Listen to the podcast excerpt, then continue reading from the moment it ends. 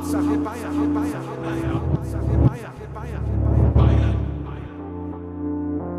Die Nummer 1 Deutschlands, vielleicht sogar der Welt, Bayern. Behaupten jedenfalls die Bayern gerne, auch die Politiker. Also haben wir bei ihnen nachgefragt, was ist wirklich dran? Bayern, das beste Bundesland. Nur ein gern beschworener Mythos oder doch die Wahrheit? Wir wollen es genauer wissen und fragen deshalb, sind wir wirklich Spitze? Bayern ist nach wie vor attraktiv wie kein anderes Land. Wir haben an Attraktivität verloren. Hallo und herzlich willkommen. Schön, dass ihr wieder da seid zu einer neuen Folge unseres Podcasts Wirklich Spitze. Mein Name ist Christina Heller-Beschnitt. Ich bin heute im Studio mit meinem Kollegen Stefan Küpper.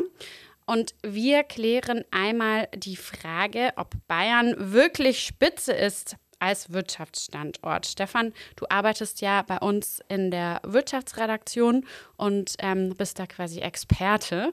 Schön, dass du da bist. Schönen guten Tag. Vielen Dank für die Einladung. Und wir sprechen heute, beziehungsweise ich spreche heute nicht nur mit dir, sondern wir haben wieder mit zwei PolitikerInnen gesprochen und Expertinnen auf dem Gebiet. Und zwar ist es zum einen Ex-Familienministerin und Bauministerin Kerstin Schreier von der CSU, die jetzt den Wirtschaftsausschuss leitet, und Ex-Wirtschaftsminister Franz Josef Pschierer, damals noch CSU, inzwischen FDP aus unserem Verbreitungsgebiet aus Mindelheim. Und wir wollten von beiden wissen, ist die bayerische Wirtschaft denn wirklich so toll? Wir sind sogar nicht nur gut, sondern wenn man die 27 europäischen Länder nimmt, dann sind wir besser als 22 dieser europäischen Länder. Also ich glaube, das muss man schon auch mal sehen, das ist wirklich sensationell. Die bayerische Wirtschaft ist in der Tat sehr gut aufgestellt, aber das beruht natürlich auch auf Leistungen der Vergangenheit. In der Vergangenheit wurde vieles richtig gemacht. Die letzten Jahre haben entscheidende Wegmarken doch gefehlt, die man hätte angehen müssen. Stefan, du bist jetzt ja viel im Land unterwegs, sprichst mit Unternehmern und Unternehmerinnen. Was sagen die denn? Ist Bayern toll? Sind die gerne in Bayern oder sind das alles Leistungen der Vergangenheit? Mein Eindruck ist, dass sich die Unternehmen in Bayern durchaus sehr wohl fühlen. Ob das jetzt alles sensationell ist oder ob sich der Freistaat vielleicht ein bisschen auf den Lorbeeren der Vergangenheit ausruht, darüber kann und sollte man, finde ich, trefflich streiten. Wir sind ja im Wahlkampf und im Wahlkampf sind Superlative ja meistens das rhetorische Mittel der bevorzugten Wahl. Wenn man aber jetzt ganz allein auf die, auf die nüchternen Zahlen blickt, ähm, beispielsweise Bruttoinlandsprodukt, die Arbeitslosigkeit, die Innovationskraft, Investitionsquote, dann steht Bayern äh, ziemlich gut bis top da im Bundesländervergleich. Und vielleicht noch eine andere Zahl, die das Ganze ein bisschen plakativ macht. Länderfinanzausgleich 2020, 2022, ähm, 18,5 Milliarden insgesamt und Bayern stemmt davon 9,8 Milliarden. Das zeigt, glaube ich, schon, dass da ordentlich Wirtschaftspower vorhanden ist. Ja, würde ich auch sagen. Frau Schreier hat auch eine Erklärung dafür, warum es denn in Bayern so gut läuft mit der Wirtschaft für uns war immer wichtig, wenn IHK, HWK, VBW, wenn die sagen, wir haben irgendwo ein Problem, dann waren wir immer schon seit Jahrzehnten schnell zur Hand und haben gesagt, was braucht ihr, damit wir es lösen können. Die Wirtschaft lebt davon, dass die Politik schnell greifen kann, dass wir nah dran sind und dass wir sie hören. Es geht nicht darum, dass wir immer alles umsetzen, was gesagt oder gefordert wird. Aber wir müssen hören und wir müssen reagieren. Und genau deswegen fühlt sich bei uns die Wirtschaft wohl. Das hört sich ja erstmal irgendwie gut an, wenn man weiß, man hat einen verlässlichen Partner. Ich frage mich jetzt, ist das eine bayerische Besonderheit? Also sind in anderen Bundesländern die Unternehmerinnen und Unternehmer auf sich allein gestellt? Also, das glaube ich nicht. Ich glaube wirklich nicht, dass das ein Alleinstellungsmerkmal ist, dass äh, die bayerische Staatsregierung oder die, dass Frau Schreier hier für sich in Anspruch nimmt. Also wir verfolgen in der Politik- und, und Wirtschaftsredaktion natürlich nicht täglich die Wirtschaftspolitiken der einzelnen Bundesländer und wie da der Kontakt in die Wirtschaft gepflegt wird. Aber ganz generell äh, möchte da einen Satz erinnern, der aus der Zeit von äh, US-Präsident Bill Clinton kommt. Da hieß es vom, von seinem Wahlkampfstrategen, It's the economy stupid. Und ähm, So, was ich sagen will, jede Landesregierung, die irgendwas auf sich hält, wird einen professionellen und institutionalisierten äh, Dialog zu den wichtigsten Playern der Wirtschaft halten. Insofern ähm, will gar nicht widersprechen, dass sich das in Bayern sehr gut gestaltet, aber ich glaube, das ist in anderen Bundesländern ähnlich. Wir hatten jetzt ja gerade in der Region so einen Fall, da hat sich ein Unternehmen eben nicht für Bayern entschieden als Wirtschaftsstandort, obwohl sich die Unternehmen hier so wohl fühlt, sondern für ein Land im Osten. Ähm, es geht um Intel, die eigentlich überlegt hatten mal oder es war mal, stand mal zur Sprache, dass die eventuell nach Penzing kommen ähm, und dann sind die nach Magdeburg gegangen. Kannst du uns mal kurz abholen, was da eigentlich passiert ist bei diesem Fall? Ja, also ich würde vielleicht mal tatsächlich ein bisschen weiter ausholen, ähm, um mal die Bedeutung klar zu machen. Also Mikrochips und Halbleiter, das kann man sagen, und das liest man so auch immer, sind das Gold des 21. Jahrhunderts. Mal vielleicht ein paar Zahlen, um die Bedeutung einzuschätzen. In einem E-Auto sind rund 1500 verbaut. Man braucht die für Wärmepumpen, für Smartphones, also für alles Mögliche. Digitalverband Bitkom hat mal berechnet, dass 90 Prozent der Industrieunternehmen auf Halbleiter angewiesen sind. So. Der Großteil dieser Mikrochips wird aber in Asien und nicht zuletzt in Taiwan hergestellt. So entsprechend bemühen sich, und das war in den vergangenen Monaten halt immer wieder Thema, viele europäische Länder um die Anwerbung von Chipherstellern. Nach dem Überfall Russlands auf die Ukraine umso mehr, denn der Krieg und zuvor die Lieferengpässe während Corona haben den Regierungen und Unternehmen eben gezeigt, äh, was es bedeutet, abhängig zu sein. Und die große Sorge, was passieren würde, wenn China nun Taiwan überfiele, das ist quasi der Hintergrund. So. Und Penzing bei Landsberg am Ammersee war eben im Gespräch gewesen für die Fabrik des US-Herstellers Intel. Ähm, die wird jetzt in Magdeburg gebaut. Das ist ein Riesenteil. Die Bundesregierung fördert dieses XXL-Invest, muss man schon sagen, mit knapp 10 Milliarden Euro. Da werden viele Arbeitsplätze entstehen, ähm, weil sich rund um so eine Fabrik natürlich immer auch andere Firmen und Startups ansiedeln. So, in Penzing gab es viele kommunalpolitische Diskussionen.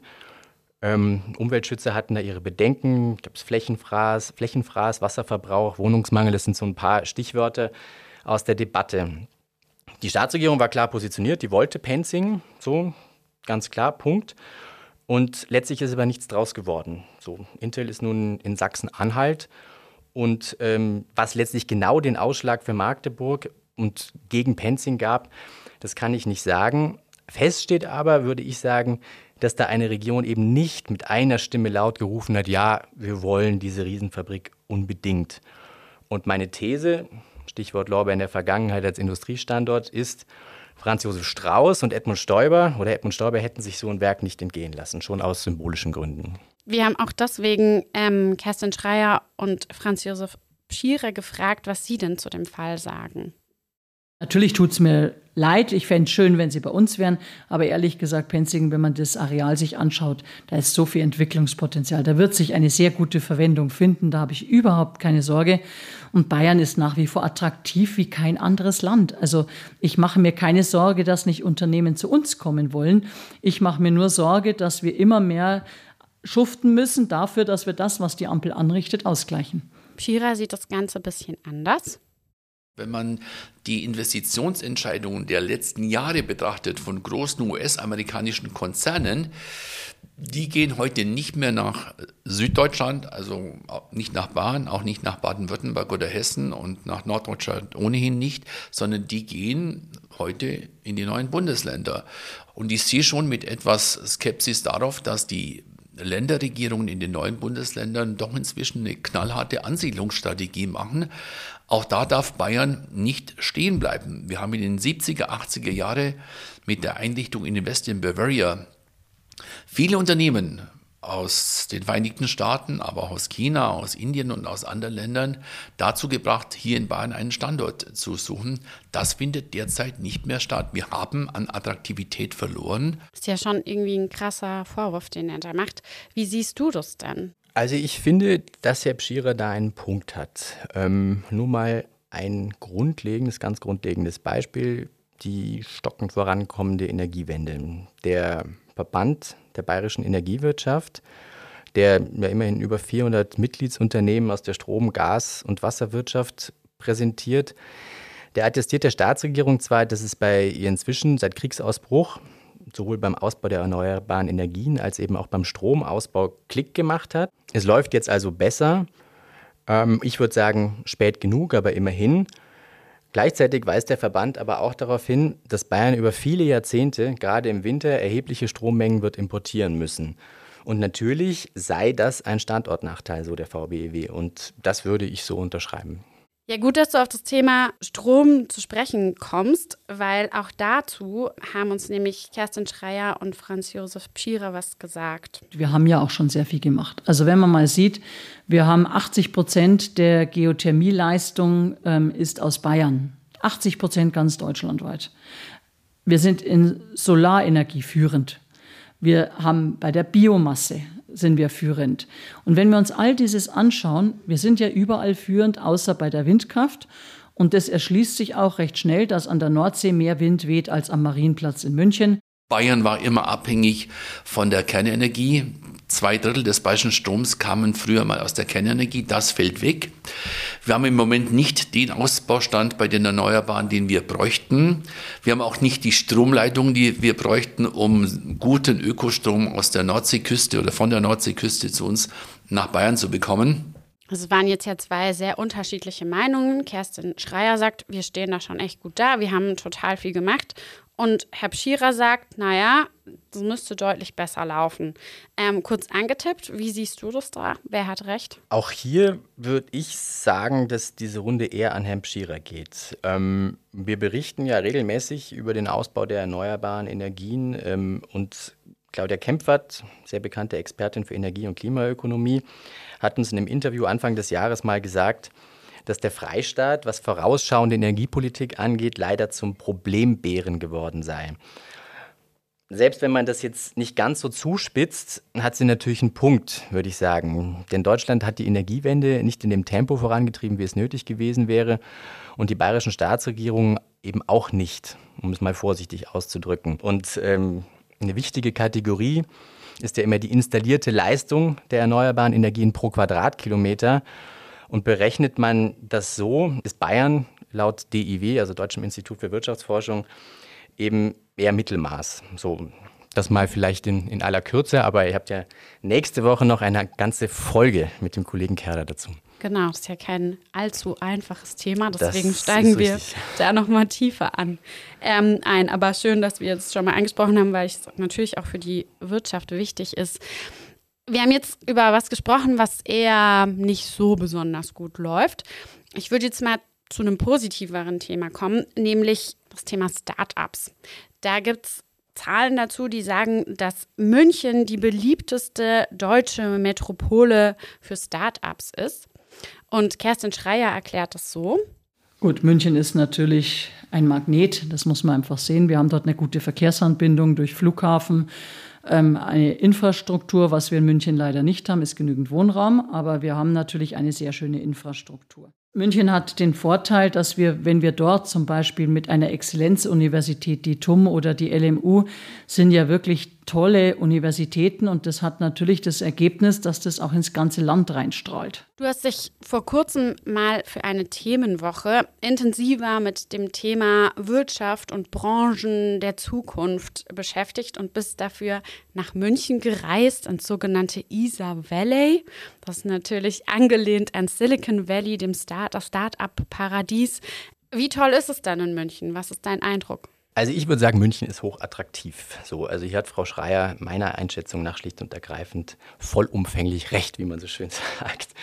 Ähm, das war im Frühjahr eine, eine super spannende Recherche und ähm, ja, Zahlen, Statistiken, Rankings ähm, kann man natürlich immer zweiseitig sehen. München und Berlin rangeln da ein bisschen miteinander, wer nun vorne ist. Aber Einschätzung ist relativ klar für mich, München zieht auf jeden Fall. So, das haben die Gründer bestätigt, mit denen ich gesprochen habe. Und dafür gibt es ja auch einfach wirklich viele Argumente. So, da sind die exzellenten Unis mit ihrem enormen Output an Hochqualifizierten. Und die Staatsregierung und die Landeshauptstadt haben in den vergangenen Jahren sehr viel getan, damit Gründer sich im, im Isar Valley wohlfühlen und im Freistaat bleiben wollen. Äh, die Staatsregierung hat eine, wie ich finde, sehr gute äh, Hightech-Agenda aufgesetzt. Also da ist wirklich, wirklich viel passiert. Und ähm, sozusagen im Ergebnis, wenn man mal schaut, die TU kann, kann jährlich die Ausgründung von rund 70 technologiebasierten Startups vermelden. Und im Unternehmertum, das ist Europas größtes Zentrum für Innovation und Gründung, sind, äh, sind ja über 1000 Firmen entstanden. So, Apple und Google investieren Milliarden. Und ähm, was eben auch angeführt wird, neben diesen ganzen Zahlen, und das finde ich eigentlich mit das Interessanteste, dass München eben nicht nur Hightech hat, sondern eben viele traditionsreiche Unternehmen und die, das sagt man immer so, eine gewisse Fertigungstiefe mitbringen. Also vereinfacht gesagt, hier gibt es nicht nur Daten, sondern eben auch Hardware. Trotzdem ist anscheinend beim Thema Startups nicht alles total rosig. Herr Pschira sieht das Ganze nämlich ein bisschen kritisch und hat uns Folgendes erzählt. Allerdings sollten wir hier auch darauf achten, wie lange sind die Startups ähm, hier in Bayern. Denn häufig erleben wir folgendes Spiel. Menschen, junge Menschen sind begeistert von diesem Standort. Sie gründen hier auch. Aber wenn sie in die Wachstumsphase gehen oder kommen, dann bleiben sie häufig nicht hier. Und da gibt es einen großen Nachholbedarf, was die Finanzierung des Wachstums angeht. Eine Sache ist, ein Unternehmen zu gründen, zum Laufen zu bringen. Aber damit es dann Geschwindigkeit aufnimmt, dafür braucht man zusätzliches Kapital. Und da sind wir verglichen mit den angelsächsischen Ländern leider Gottes nicht sehr gut aufgestellt. Würdest du ihm denn da recht geben? Also ich kenne jetzt nicht die, die genauen Zahlen im Ländervergleich, also international, aber grundsätzlich würde ich sagen, dass die Einschätzung schon, schon in die richtige Richtung geht. Ähm, eine Statistik im Kopf, Bitkom, also nochmal der Digitalverband, hat im Juni Zahlen veröffentlicht, nachdem bundesweit, allerdings wohlgemerkt rund ein Drittel, 34 Prozent der Startups überlegt, ins Ausland zu gehen, weil es eben in Deutschland so wenig Kapital gibt. Ich glaube, das Problem ist bekannt, sowohl der Bundesregierung als auch der Staatsregierung und die tun beide viel für Startups kann man, glaube ich, äh, so unterschreiben. Die Ampel hat äh, im Sommer 2022 eine umfassende Startup-Strategie aufgesetzt. Aber andererseits, es geht natürlich immer noch mehr. So. Zugleich sind wir aber in einer Hochzinsphase. Also Geld kostet wieder Geld. Ähm, hört man sehr häufig in diesen Tagen diesen Satz. Und das macht es natürlich für alle Unternehmen, nicht nur für Startups, schwieriger und eben teurer an Geld zu kommen. Ähm, Andererseits, wenn man jetzt mal streng äh, marktwirtschaftlich argumentiert, würde ich immer sagen, eine gute Geschäftsidee mit Substanz, die setzt sich immer durch und die wird auch immer Geldgeber finden. Jetzt sagst du, Bayern oder München hat eine hohe Anziehungskraft. Das macht das ganze Land irgendwie schon attraktiv. Aber wir haben natürlich auch hier ein Problem, das es ja in ganz Deutschland gibt, nämlich den Fachkräftemangel. Es gibt eine Studie vom Prognos, die sagt, dass in Bayern bis ins Jahr 2035, also in zwölf Jahren, 600.000 Arbeitskräfte fehlen werden. Ähm, ich habe das mal nachgeguckt, in Augsburg alleine werden es ungefähr 4.000 Arbeitskräfte sein. Das sind ja schon krasse Zahlen. Ja, das sind äh, harte Zahlen. Ähm, und es gibt ja in Bayern Regionen, ähm, wo es noch deutlich schlimmer sein wird als, als in Augsburg. Das ist alles nicht neu, muss man mal ähm, so, so hart sagen. Ähm, denn die Diskussion und äh, den Weckruf, den mahnenden Weckruf gibt es seit Jahren. Die Babyboomer gehen in Rente und auf dieses Problem wird einfach schon sehr, sehr lange hingewiesen. Und ähm, Jetzt jüngst bei der Herbstprognose des IFO-Instituts ähm, haben die nochmal eine, eine Zahl genannt. Also 2025 ähm, wird das Jahr, wo sich der demografische Wandel eben ganz gravierend bemerkbar macht, weil es das erste Jahr ist, in dem das sogenannte Erwerbspersonenpotenzial, wunderbares Wort in Deutschland, sinkt. So, das heißt, man wird einfach weniger produzieren können, weil das Personal schlicht und ergreifend fehlt. Das ist in manchen Unternehmen ja bereits jetzt so. Also viele manche würden ja einfach gerne mehr einstellen, Fachkräfte fehlen aber leider. Und insofern ist das für die Wirtschaft ein Riesenproblem, nicht nur im Freistaat, sondern in ganz Deutschland. Hm. Ich finde es interessant, was du ansprichst, weil mir das auch immer irgendwie unterkommt in meiner Arbeit, dass ich oft das Gefühl habe, es wird seit Jahren gewarnt, aber jetzt, jetzt erst, wo wirklich die Leute gehen, denkt man so, aha, das ist ja wirklich ein Problem und es war nicht nur eine Warnung. Ähm, wir wollten von den beiden Politikern auch wissen, was wäre denn eine Lösung? Also wie könnte man diesem Mangel entgegenwirken?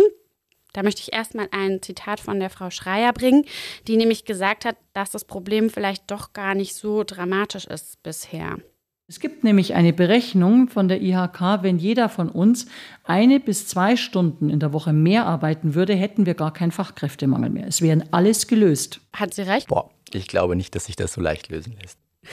Sie hat auch noch was anderes vorgeschlagen, nämlich, dass es Menschen leichter gemacht werden sollte, länger zu arbeiten oder überhaupt zu arbeiten, obwohl sie eigentlich das Rentenalter erreicht hätten. Genauso wird man natürlich auch überlegen müssen, inwieweit es zum Beispiel ein Programm geben kann für Rentnerinnen und Rentner, die sagen, ich will gar nicht sieben Tage die Woche Golf spielen gehen, ich möchte gerne noch ein paar Stunden arbeiten. Alter heißt ja nicht, dass ich deswegen nicht jeden Job ausüben kann. Und der immer berühmt zitierte Dachdecker. Nein, ich will auch nicht, dass jemand mit 67 noch aufs Dach steigt.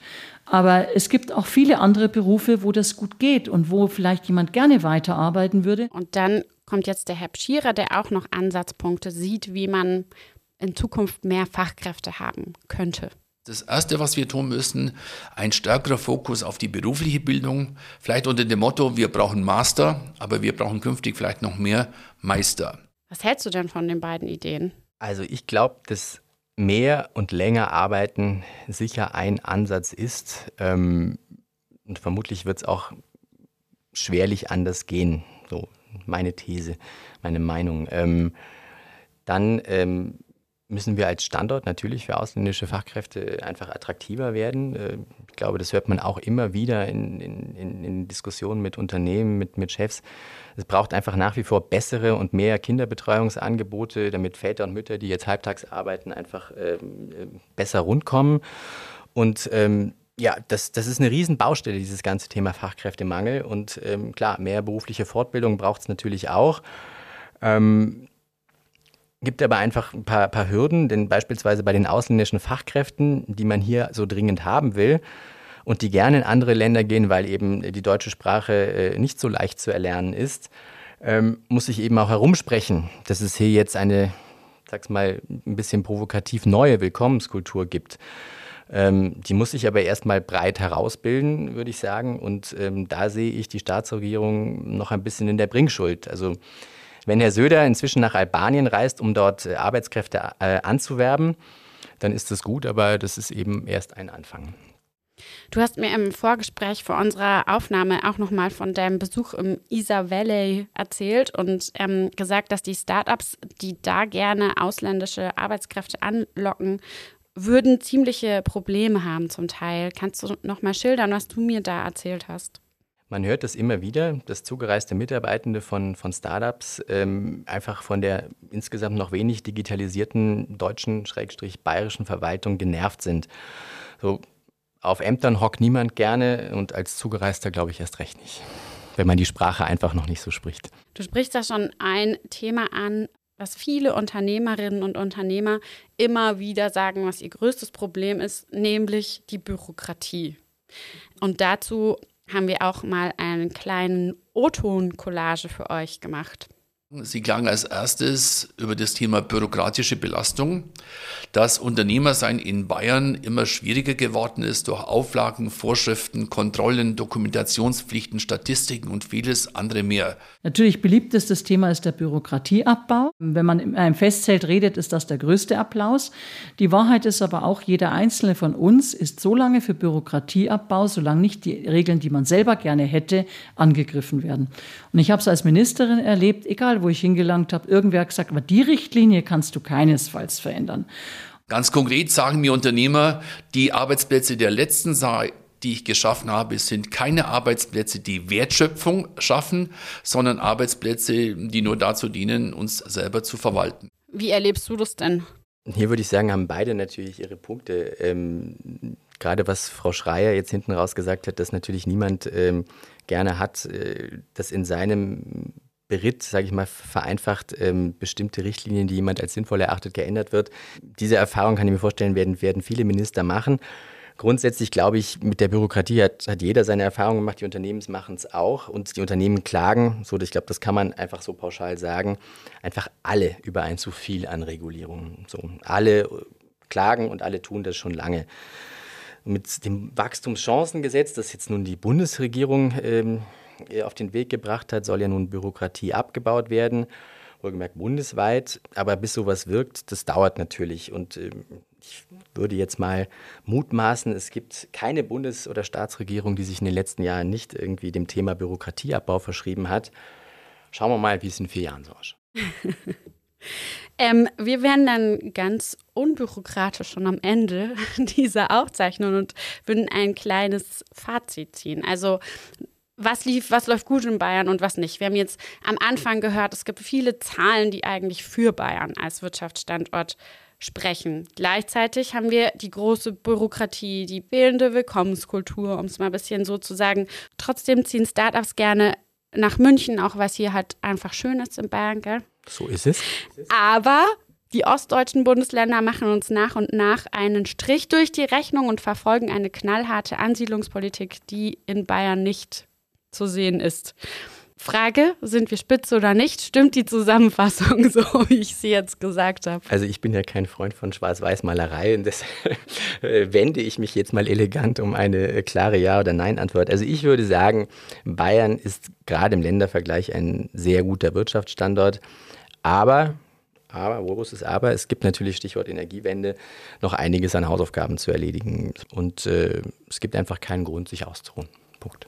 Dann sage ich danke, Stefan. Schön, dass du da warst. Sehr gerne. Euch allen, die ihr zugehört habt, herzlichen Dank auch. Ich hoffe, ihr seid ein bisschen klüger als zuvor. Und äh, du hast es ja gerade schon gesagt, Stefan. Nächste Woche kommt wieder eine neue Folge, auch wieder am Samstag. Und dann geht es um das Thema Energiewende und die Frage, sind wir wirklich spitze bei den erneuerbaren Energien? Damit wünsche ich euch ein schönes Wochenende. Macht's gut und ich sage Danke und Tschüss. Das war wirklich spitze. Eine Produktion der Augsburger Allgemeinen. Idee und Umsetzung Felix Gneuke und Christina Heller-Beschnitt. Sounddesign Hendrik Wiethoff.